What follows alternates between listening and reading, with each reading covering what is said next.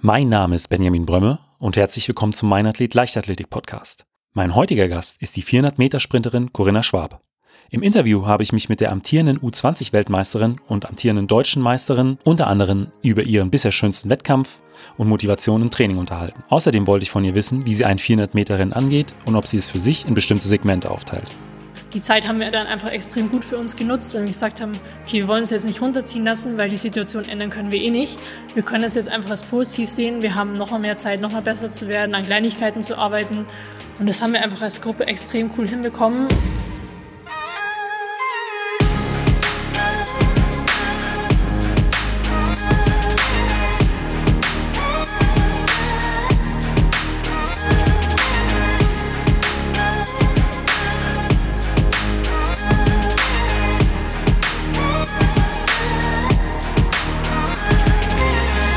Athlet, der Leichtathletik-Podcast aus Frankfurt am Main. Dann herzlich willkommen, Corinna. Hi. Meine erste Frage ist eigentlich immer, ähm, wie bist du zur Leichtathletik gekommen? Ähm, also ich habe damals Fußball gespielt ähm, und bin mit acht Jahren damals zur Leichtathletik gewechselt. Ähm, warum, die genauen Gründe kann ich ehrlich gesagt selber nicht genau sagen. Es war irgendwie immer so in meinem Kopf, ich will unbedingt Leichtathletik machen und habe mir das in den Kopf gesetzt und darum bin ich da hingegangen und war hartnäckig und bin dann auch nicht gegangen. Und es hat mir unglaublich viel Spaß damals schon gemacht und auch über die ganzen Jahre. Und darum ähm, bin ich damals auch einfach beigeblieben und so hat sich es dann entwickelt. Also im Prinzip schon während der Zeit auf dem Fußballplatz hast du eigentlich damit geliebäugelt, äh, ja, ähm, die 100, 200, 400 Meter zu rennen oder einfach Leichtathletik äh, zu machen? Ja, ich sag mal, damals an 100, 200, 400 habe ich noch nicht gedacht. Das war immer Leichtathletik. Meine Eltern sagen immer, ich wollte das damals unbedingt. Ich kann mich jetzt nicht mehr so genau dran erinnern. Ähm, aber ich war damals halt schon sehr schnell auf dem Fußballfeld auch und darum hat sich das auch einfach ergeben. Hat man in dem Alter noch äh, in gemischten Mannschaften gespielt, äh, Mädchen und Jungs? Oder? Also ich war damals noch gemischt, ja. ja. Es war, ich war halt auch noch sehr klein und sehr jung, darum war es jetzt auch nicht so. Aber dann wahrscheinlich bist du den Jungs teilweise dann äh, nichtsdestotrotz schon davon gelaufen. Ich glaube, ich habe schon gut mithalten können, ja. Und ähm, du hast ja eben gesagt, wenn man so klein ist, äh, spielt eher der Mehrkampf die Rolle. Man hat, hat jetzt noch nicht die Gedanken an irgendeine äh, spezielle Disziplin. Ähm, aber wie bist du dann schlussendlich zu den 400 Metern gekommen? Ähm, also ich habe, wie schon erwähnt, damals eigentlich ähm, relativ breit gefächert trainiert, auch Mehrkampf, viel Grundlage, jetzt ohne viel ähm, Spezifik. Ähm, es hat sich damals einfach schon herausgestellt, dass ich ähm, extrem schnell bin auch, aber jetzt auch, ähm, zum Beispiel bin ich auch damals 800 gerannt, da war ich jetzt auch nicht so schlecht. Und damals mit 15 Jahren gibt es immer noch die 300 Meter beziehungsweise die 300 Meter Hürden. Und dann hat mein damaliger Trainer und ich einfach gesagt, okay, wir probieren das jetzt mal aus. Und ähm, der erste Wettkampf war einfach schon auch so gut. Also ich muss auch dazu sagen, ich bin damals noch ähm, 300 Meter Hürde gerannt, auch damals sonst, ähm, sehr schnell und darum war es so, okay, im nächsten Jahr rennen wir dann 400 Hürde und so hat sich das dann in der U18 fortgesetzt, weil ich ähm, war dort drin erfolgreich und es hat mir auch Spaß gemacht. Dann hat sich aber so ein bisschen herauskristallisiert, ich komme irgendwie mit dem Rhythmus nicht so zurecht. Ähm, ich bremse mir viel ab vor der Hürde und das ist dann auch nicht ähm, langfristig dann ähm, gewinnbringend. Und dann habe ich im, im ersten U20 er damals beschlossen, okay, ich glaube, ich lasse es jetzt mal mit der 400 Hürde und ich ähm, gehe mal auf flach und guck mal, wie es dort funktioniert. Und das hat super eingeschlagen. Ich bin damals bei der 20 M auch direkt Vierte geworden und ähm, aus dem Jahr war dann so, okay, 400 Hürde ist jetzt raus und ich konzentriere mich jetzt auf die 400. Also da war im Prinzip die Zeit, äh, die Bestzeit zwischen äh, den 400 und 400 Hürden, äh, da war der Abstand zu groß, weil man kann ja immer ausrechnen, ähm, mit einer 400 flach kann man ungefähr diese 400 Hürden laufen. Ja, genau. Ich hatte irgendwie damals äh, das mit dem Rhythmus nicht so hinbekommen und bin dann immer zwischen den Hürden echt gut gerannt und vor der Hürde auf einmal mal abgebremst, im Prinzip drüber gesprungen und wieder angelaufen. Und wenn du das halt dann 19 Hürden machst, ist es dann schon sehr anstrengend. Wo siehst du denn deine äh, größte Stärke über die 400 Meter? Ähm, also definitiv ist es meine Sprintstärke auch. Also ich komme halt, habe gute Unterdistanzleistungen, ähm, die ähm, wichtig sind, um auch später mal schnell die 400 Meter zu rennen. Also das sehe ich als meine große Stärke. Auch definitiv mein Willen. Also wenn ich was mir in den Kopf setze, dann will ich das unbedingt und lasse mich auch nicht davon beirren. Genau. Und ähm, die, bei der Recherche für die, für die Sendung habe ich gesehen, du war, in diesem Jahr warst du äh, in Deutschland über die 100 Meter bist du auf Platz 11 in der besten Liste, über die 200 Meter bist du auf Platz 5, also wirklich extrem stark auch über, über deine Unterdistanzen. Ähm, fallen dir dann äh, die Trainingseinheiten, äh, ich sag mal, mit ein paar mehr Umfängen äh, schwierig oder musst du sagen, das geht dann, dann einfach über den, über den Willen? Nee, das geht ganz gut um den Willen. Also macht es auch extrem Spaß, einfach 100 und 200 zu rennen, ähm, weil ich die Disziplin auch einfach mag und ich einfach Geschwindigkeiten liebe. Ähm, darum ist es immer echt cool, auch zwischendurch mal ähm, die kurzen Sachen zu rennen. Aber ähm, ich kann auch hinten raus gut ohne die längeren Tempoläufe machen wir auch extrem viel Spaß. Und ähm, du hast ja hier auch in äh, Chemnitz mit äh, Rebecca Hase eine unglaublich schnelle Trainingspartnerin. Würdest du sagen, du profitierst auch ein Stück weit davon oder dass ihr beide von, von euren Stärken so ein Stück weit profitieren könnt? Ja, extrem. Also ich profitiere sehr von Rebecca und sie hilft mir auch echt viel. Ähm, schon allein auch von ihrer Erfahrung. Sie kann mir viele Tipps geben. Ähm, was macht man da? Was würde sie mir raten? Aber vor allem auch im Training. Wir pushen uns einfach beide extrem und bringen uns an unsere Grenzen. Ähm, vor allem, weil sie halt auch ähm, vorne raus extrem schnell ist. Ähm, sie kann vielleicht von mir von ein paar Tempoläufen profitieren, wo ich sie hinten raus ein bisschen ziehe. Also so pushen wir uns einfach in jeden Lauf und auch keiner will den anderen im Lauf vorlassen. Und das macht immer extrem viel Spaß und ich bin auch unglaublich dankbar, ähm, mit ihr trainieren zu dürfen und dass wir unsere gegenseitigen Stärken auch nutzen können. Was ist so eine Trainingseinheit, ähm, von, von, der du sagen würdest, das ist so eine Standortbestimmung für, für die 400 Meter in der Saison? Also bei uns waren das so, so Splitzläufe, also dass es so aufgeteilt wurde. Habt ihr da eine bestimmte Einheit, die ihr da gerne macht? Also man muss ähm, dazu sagen, wir machen über das Jahr verteilt oder regelmäßig in einer bestimmten Trainingsphase immer so ein ähm, Tag. Das heißt zum Beispiel, bei mir jetzt zum Beispiel ein 51 Sekunden Tag. Das heißt, ähm, wir gucken im Prinzip, wie weit man kommt bei 51 Sekunden. Ähm, und macht man das halt regelmäßig, sagen wir die Pro äh, Woche und das jede Woche und sieht im Prinzip jedes Mal, okay, ich komme jetzt weiter, okay, ich komme jetzt ähm, nicht so weit. Und so hat man einfach eine extrem gute Standardbestimmung, weil, du, weil es einfach sehr, sehr wettkampfnah ist und weiß, okay, ich bin im Training jetzt 395 Meter angenommen gerannt, ich kann das im Wettkampf auch da hast du schon eine gute Einschätzung, wie bin ich drauf, wie muss ich das Rennen angehen. Du kannst viel probieren, auch viel spielen. In dem einen Lauf kannst du ein bisschen schneller angehen, ein bisschen langsamer angehen. Es ist halt ein ähm, sehr gutes Wettkampfformat, ähm, in dem, wie schon gesagt, schon viel ausprobieren kannst und auch viel lernen kannst. Dann für das macht ihr, macht ihr einmal in der Woche? Ähm, jetzt in also bestimmten Trainingsphasen machen wir das sogar zweimal die Woche. Ähm, zum Beispiel Dienstag, ähm, Freitag die wir einfach diesen Tag rennen. Ja. Genau. Also im Prinzip wie ein Cooper-Test, nur ähm, anstatt was ist beim Cooper? Anstatt 12 Minuten, 12 51 ja, Sekunden. Ja. Und ähm, wie ist das Training grundsätzlich aufgebaut? Also kommt ihr dann eher über die Umfänge oder eher über die Intensität in den, in den Einheiten? Also es wechselt sich ganz gut wellenförmig ab, je nachdem, welche Trainingsphase wir uns befinden. Also wir haben immer eine gute Mischung drauf. Ähm, definitiv legen wir sehr viel Wert auf Qualität und vor allem eben auch aus ähm, Speed, also wir sind sehr schnelligkeitsorientiert, ähm, ohne dabei aber auch, ähm, sagen wir mal, die längeren Läufe ein bisschen, also die vernachlässigen wir definitiv nicht. Also es ist immer eine gute, gesunde Mischung von beiden, um einfach ähm, vorne extrem schnell eingehen zu können, aber hinten raus auch trotzdem noch zu pushen. Aber so Dauerläufe, großartig spielt nee, das eine also Rolle? Nee, also Dauerlauf spielt bei uns gar keine Rolle. Okay. Also das ist eher dann über Laktatwerte, wo wir das steuern. Ähm, also länger jetzt als 500 Meter, das ist schon lange. Das ist die uns. Ausnahme. Und genau. äh, du hast gesagt, ihr nehmt auch Laktatwerte, dann eher ähm, für, für den Schwellenwert oder tatsächlich, wenn es dann in die äh, maximale Ausbelastung geht, dass man dann sieht, okay, das war äh, eine harte Trainingseinheit. Also über das Jahr verteilt eigentlich relativ gut. Also auch einfach um Vergleichswerte zu haben, ähm, wie entwickle ich mich pro Woche, werde ich fitter dadurch und einfach auch ähm, Vergleichswerte zu sehen von dieser Einheit, Trainingseinheit zur letzten oder zur letzter Woche, um einfach so ein bisschen für sich selbst einzuschätzen, ähm, wie weit man dann hochgeht. Was sind da so Werte, wenn es wirklich anstrengend wird? Das ist tatsächlich ganz unterschiedlich. Also wir haben auch zum Beispiel ähm, verschiedene Programme, wo wir einfach nur extrem drauf gucken, extrem hoch ins Laktat zu gehen. Das ist das eine Ziel ähm, der Trainingseinheit im Prinzip. Und ja, dort erreicht man auch schon mal 21, 22. Also es ist ganz unterschiedlich immer. Wir haben auch Trainingseinheiten. Jetzt ähm, diese Woche hatte ich mal 15 oder 14. Ja. Also das ist ganz unterschiedlich, auch mit welchem Ziel man dann in die Einheit reingeht. Ähm, zu den 21, äh, was, wie sieht die Einheit aus, äh, wo man äh, in, in diese Bereiche kommt? Also wir haben zum Beispiel ein Programm, ähm, jetzt, wo wir anfangen auch zu rennen, zum Beispiel viermal, dreimal 80 Meter mit sehr kurzen Pausen, um einfach das Laktat extrem hoch zu schießen.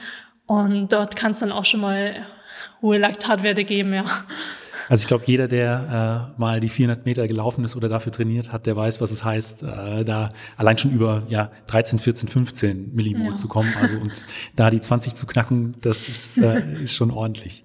Ähm, worauf konzentriert ihr euch sonst so im, im Training? Spielt da Krafttraining eine Rolle? Ja, auch extrem wichtig. Also ähm, wir fahren auf der Schiene, dass wir ähm, eine, eine, eine lange, lange Einheit am Tag machen, anstatt zwei kürzeren. Das heißt, wir gehen ähm, von ähm, Warm-up zum Track-Teil, danach gleich über in Gym-Teil. Also das machen wir dann auch. Also wir haben zwei Haupttrainingseinheiten, Montag, Dienstag, machen Mittwoch ein bisschen Easy Regeneration, bisschen Spielen, bisschen Körperpflegen und Donnerstag, Freitag wieder hart und Samstag wieder das wie Mittwoch. Und an den Haupttrainingseinheiten gehen wir immer sozusagen ähm, vom Track ins Gym dann. Okay. Und im, in der, im Kraftteil, was sind dann so, ich sag mal, die gängigsten Übungen, die ihr da, äh, die ihr nutzt? Oh, das ist ganz verschieden durch die Bank durch. Ähm, umsetzen, Box Squats, Hip Thrust, Trapper Deadlift, RDL, also das querbeet. ist querbeet, alles ein bisschen.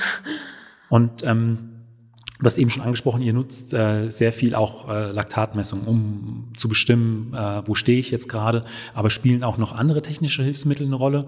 Weiß ich nicht, Lichtschranken, Videoaufzeichnung, Dartfisch ist ja auch immer so eine Geschichte. Das war, du bist sehr sprintstark. Ähm, da geht es ja auch darum, wie sind die Winkel. Ähm, ist, ist das auch ein Teil des Trainings? Oder? Ja, also ähm, technisch spielt uns schon eine große Rolle. Also ähm, wir zeichnen eigentlich so gut es geht jeden Lauf per Video auf, damit man einfach danach gucken kann, okay, was habe ich jetzt in den Lauf gut gemacht, was vielleicht nicht, um einfach ein bisschen Feedback zu kommen und einfach zu sehen, ähm, was man dort auf der Bahn treibt. Das ist einfach extrem wichtig, um das dann auch umzusetzen, was der Trainer von einem verlangt. Ähm, genau. Ähm, nehmen auch zum Beispiel Opto-Jump-Daten auf, wo wir einfach mal ein Training machen zur Analyse mit den Opto-Jump-Geräten, um zu sehen, okay, wie sind meine Bodenkontaktzeiten, wie schnell. Was, was ist das genau für ein Gerät? Das sind sozusagen so Platten auf dem Boden, wo es einfach alles Mögliche messen kann, auch mit Video dadurch, wie schon gesagt, Bodenkontaktzeit, Flugzeiten, um einfach mal rumdrum zu sehen, ähm, warum bin ich jetzt eigentlich in den Einlauf schneller als in dem anderen. Es gibt immer ganz gut Feedback und auch, denke ich, für die Trainer wichtig, um zu sehen, was macht mein Athlet gerade gut oder woran müssen wir denn vielleicht noch arbeiten. Ich weiß aus eigener Erfahrung, dass äh, 400 Meter, dass das 400 Meter Training sehr, sehr hart ist. Ich war früher 100 und 200 Meter Sprinter und habe in äh, meiner letzten Saison versucht, auf die 400 Meter umzusteigen. Ähm, deswegen meine Frage, wie motivierst du dich in, insbesondere im Aufbautraining, was wirklich extrem hart ist? Ah, ich sag mal, zum einen hilft natürlich die Trainingsgruppe enorm, die einen extrem pusht und an seine Grenzen bringt. Ähm, und zum anderen ist auch einfach mein eigener Wille, weil ich weiß, wo ich hin will und ich weiß auch, was ich dafür machen muss. Und ähm, drum ziehe ich da jedes Training durch. Und es gibt natürlich immer ein paar Tage, wo es mal nicht so ist, wo ein bisschen Durchhänge hat, aber versuche ich mich einfach an das zu erinnern, ähm, vielleicht was ich auch schon erreicht habe, dieses Gefühl, wo ich mir denke, okay, ich will das Gefühl wieder und dafür muss ich heute gut trainieren. Ähm, und so zieht man sich sozusagen durch den Aufbau oder durch das ganze Jahr im Prinzip dann. Willst du auch äh, aus dem Grund sagen, dass du äh, lieber Leichtathletin als Fußballerin bist? Weil ich sag mal, ähm, wenn man in, in einer Mannschaftssportart ist, dann ist man ja auch immer ein Stück weit oder ist man immer auch auf die Leistung der anderen Teammitglieder äh, angewiesen und äh, auch darauf angewiesen, dass die vernünftig, zu, äh, dass die vernünftig trainieren. Als, als Leichtathletin bist du ja im Prinzip dafür verantwortlich, ähm, dein Training bestmöglich äh, zu gestalten. Genau, ich kann im Prinzip selbst bestimmen oder es hängt nur von mir ab, wie meine Leistung dann ist und ich muss nicht drauf hoffen oder ähm, dass die anderen heute auch einen guten Tag haben, sondern es hängt genau von ähm, einer alleine ab und das macht es auch einfach den Reiz aus, wie ich finde. Du hast schon angesprochen, du hast eine unglaublich äh, starke äh, Trainingsgruppe, eine, eine, sehr, sehr starke Trainingspartnerin, die hat super viel an, an Technik, äh, ähm, sehr erfahrene Trainer, aber wo geht's äh, denn ab und zu mal ins Trainingslager hin? Oder fahrt ihr überhaupt ins Trainingslager? Ja, solange es Corona zulässt, natürlich schon, weil wir Sprinter sind natürlich an die Wärme angewiesen, um einfach die Geschwindigkeiten erreichen zu können. Ähm, drum ist ähm, überall, wo es in die Wärme geht, natürlich cool. Teneriffa, Südafrika, mal nach Clermont. Ähm, genau. Was ist da so dein Lieblingsort? Also ich war 2018 mit in Südafrika und ich muss schon sagen, es hat mir echt gut gefallen, einfach die Landschaft dort und da würde ich sagen, ja, das, da fahre ich schon sehr gerne hin. War die da in Potchefstroom oder in Stellenbosch? In Stellenbosch, Stellenbosch ja, genau. quasi fast am Meer. Ja. Und wie sah es da dieses Jahr aus? Waren ja viele ähm, Athleten noch im ähm, Februar, März irgendwo im Ausland, mussten dann doch mehr oder weniger Hals über Kopf zurück nach Deutschland. Wart ihr in einer ähnlichen Situation oder konntet ihr das noch alles äh, im geregelten Rahmen dann beenden? Äh, nee, wir wären damals ähm, nach Clermont eben geflogen. Das wurde dann aber abgesagt. Das heißt, wir mussten nirgendwo zurückreisen. Also wir konnten einfach nirgendwo hin und waren einfach dann hier in Chemnitz gebunden. Wir hatten im Juni mal einen ähm, Lehrgang mit der Nationalmannschaft in Chiembaum, wo wir uns alle mal ein bisschen zusammengezogen haben. Aber sonst war dieses Jahr trainingslagertechnisch nichts. Aber du konntest ja trotz allem äh, in diesem Jahr in jeder Einzeldisziplin eine neue persönliche Bestleistung aufstellen. Ähm wie habt ihr also die Zeit des Lockdowns genutzt? Äh, musstet ihr da an, an kreativen Lösungen arbeiten oder konntet ihr größtenteils ähm, äh, ganz normal wie in den Jahren davor trainieren? Ich sag, am Anfang vom Lockdown gab es schon ein paar Wochen, wo wir einfach alternativ trainieren mussten, auf Feldwegen und einfach andere Lösungen finden mussten. Dann hatten wir aber auch dann relativ schnell im Vergleich zu anderen die Genehmigung von Olympiastützpunkt, dass ausgewählte Kaderathleten sozusagen den Zugang zur Halle und Kraftraum haben. Und das war natürlich eine Riesenerleichterung für uns, weil so konnten wir im Prinzip unseren normalen Trainingsalltag ähm, durchführen, natürlich mit Corona-Hygienevorschriften, aber wir hatten einen geregelten Trainingstag und konnten in der Halle trainieren und mussten im Prinzip nicht in die Kälte raus. Und die Zeit haben wir dann einfach extrem gut für uns genutzt, weil wir gesagt haben, okay, wir wollen uns jetzt nicht runterziehen lassen, weil die Situation ändern können wir eh nicht. Wir können das jetzt einfach als positiv sehen. Wir haben noch mal mehr Zeit, noch mal besser zu werden, an Kleinigkeiten zu arbeiten und das haben wir einfach als Gruppe extrem cool hinbekommen, hatten ähm, coole Zeit, coole Trainingseinheiten, harte Trainingseinheiten und das hat uns einfach nochmal für den Sommer extrem viel geholfen. Genau. Und wie war dann äh, die DM unter den Corona-Bedingungen? Ich habe die Podcast-Folge von Pamela Dudkiewicz äh, gehört, wo sie über die Corona-DM in ihrem Podcast berichtet. Das hat sich schon sehr, sehr interessant für mich angehört. Alles wohl sehr, sehr durchgetaktet mit wenig, sehr, sehr wenig drumherum. Wie hast du das Ganze wahrgenommen? Ja, es gab natürlich viele Vorschriften, ähm, aber das ist auch wichtig, um die DM überhaupt, dass wir die halt durchführen hätten können. Ähm, darum musste man sich vorher schon mal mit befassen, okay, ähm, was ist dort verlangt, an was muss ich mich halten, gibt es Besonderheiten, einfach um die Situation ähm, darauf eingestellt zu sein. Ähm, es war natürlich schon ein bisschen komisch, ähm, vor gar keinen Zuschauern zu rennen. Das ist man einfach auch nicht bei so einer Meisterschaft gewohnt. Ähm, aber ich war da einfach auch im so im Fokus und ich wollte das Ding gewinnen und darum habe ich mich da auch nicht beirren lassen von keinen Zuschauern ähm, und habe das ganz gut durchgezogen. Wie gehst du denn in so einen wichtigen Wettkampf rein? Also ich sag mal, Finale deutsche Meisterschaften, hast du da bestimmte äh, Rituale oder irgendwas ähm, an, an dem Tag oder ist es ein Tag wie jeder andere? Ich sag mal, spezielle Ritual jetzt nicht. Ähm, ist natürlich, Wettkampftag ist immer besonders und der läuft dann auch immer relativ gleich ab. Also man hat das ja dann auch schon ein paar Mal gemacht. Ähm, das Warm-up läuft immer gleich. Das sind einfach Rituale, die also die auch Sicherheit geben und so geht man dann im Prinzip sollte man das rangehen wie auch in jedes andere Rennen, um einfach cool zu bleiben. Wenn es dann ans Rennen geht, wie teilst du dir denn den 400 Meter ein 400 Meter Rennen ein? Ashton Eaton hat das mal ganz schön in einem Interview beschrieben. Er hat sich da ähm, die Sachen von anderen 400, sehr erfahrenen 400 Meter Sprintern abgeschaut, hat da bestimmte Punkte, an denen er noch mal ein bisschen Anführungszeichen lockerer angehen lässt und bestimmte Punkte, wo er dann noch mal Druck gibt. Ähm, hast du ein ähnliches Konzept für deine 400 Meterinnen? Ja, eigentlich schon. Also ich teile mir das gut in vier Abschnitte ein. Also der ersten 100 Meter natürlich der Fokus, dass man gut beschleunigt und auch erstmal auf Speed kommt und Geschwindigkeit. Ähm, dann die zweiten 100 Meter, die gehen gerade ein bisschen einfach den Schritt zu, äh, die Geschwindigkeit zu halten ähm, und vielleicht ein paar Kräfte, äh, Körner zu sparen, weil man einfach weiß, es kommen noch 200 Meter und dann von 200 zu 300 einfach extrem zu pushen, noch mal in die Kurve rein Druck zu machen.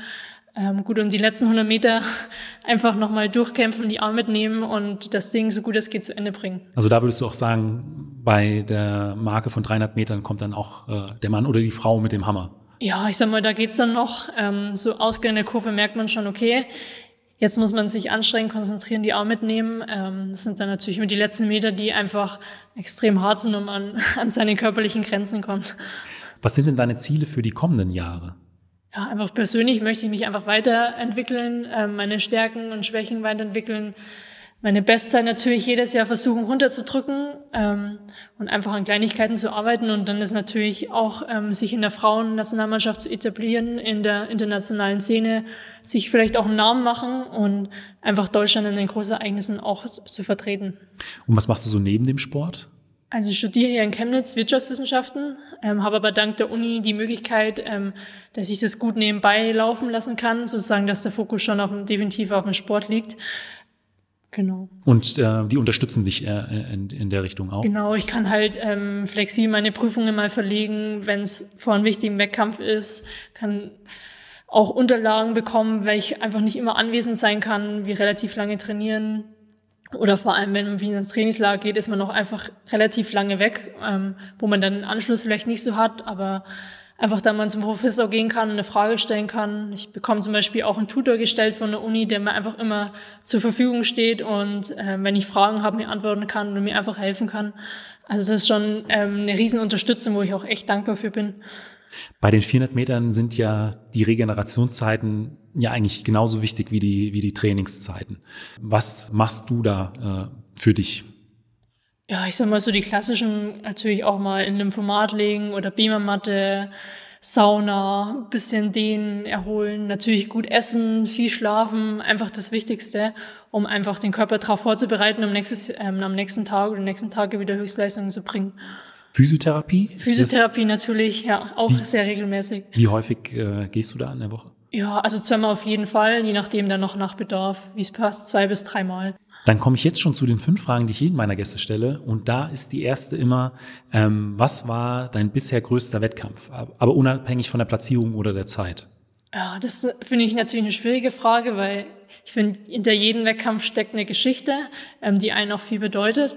Ähm, aber ich würde sagen, der deutsche Hallmeistertitel ähm, war extrem wichtig für mich und auch in dem Moment der größte Wettkampf, weil ich einfach nach 2019, wo es nicht so lief, ähm, das erste Mal wieder gemerkt habe, okay, es geht jetzt voran und auch direkt mit dem deutschen Hallmeistertitel war schon auch sehr emotional für mich und auch extrem wichtig für meine Seite. Kannst du dich noch ein Stück weit an das, an das Rennen erinnern? Weil ich sag mal, in der Halle geht man die 400 ja auch nochmal anders an als im Stadion.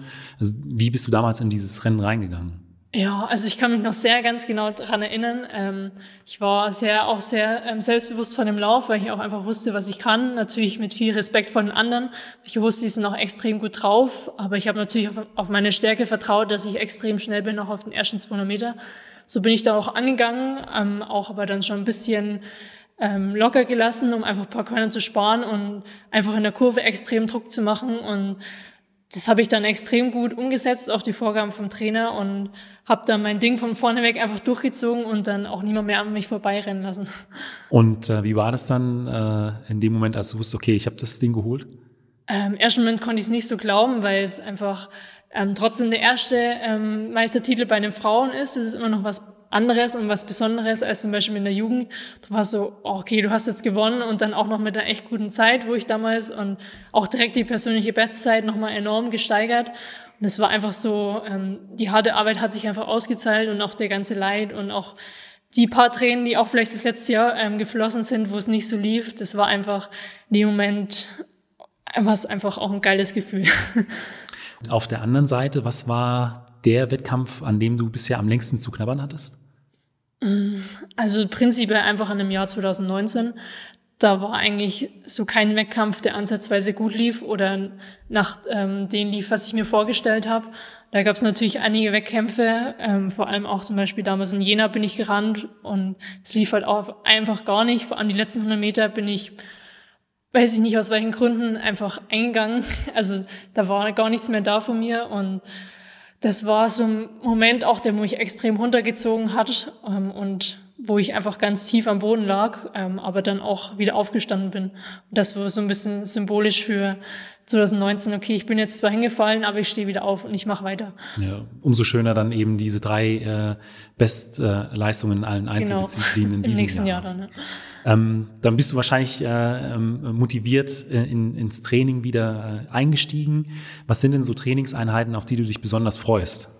Äh, prinzipiell liebe ich es einfach zu trainieren und mich zu verausgaben und an meine Grenzen zu gehen und diese zu verschieben. Drum ähm, mag ich eigentlich prinzipiell alles, aber vor allem mache ich auch Tempoläufe. Man hat so vorher ein bisschen Bammel, weil man weiß, okay, es wird gleich schlimm. Und, aber danach ist es einfach umso schöner, wenn man es geschafft hat. Vor allem, wenn man es dann auch zusammen mit der Trainingsgruppe durchsteht, ist es immer ein extrem cooles Gefühl. Und auf der anderen Seite, was sind so Trainingsinhalte, auf die du verzichten könntest, von denen du weißt, okay, die äh, sind auch wichtig für die Weiterentwicklung? Ja, da gibt's eins, also Oberkörperkraft. Ähm, das ist ähm, nicht so meins. Also muss ich mich gut durchbeißen. Ähm, genau, aber das gehört sich auch dazu und ich weiß, dass es extrem wichtig ist. Drum ähm, gehört es dazu und ich lerne es auch mit der Zeit auch zu lieben. Gibt es da, gibt's da so eine Übung, die da besonders heraussticht? Oh, also es ist eigentlich durch die Bank, Oberkörper wo nicht so, aber zum Beispiel Klimmzüge oder Bankdruck ist so, okay, ich muss es jetzt machen, aber. Und äh, meine letzte Frage ist immer, was würdest du jungen Athletinnen oder Athleten beziehungsweise deinem jüngeren Ich mit auf den, auf den Weg geben wollen?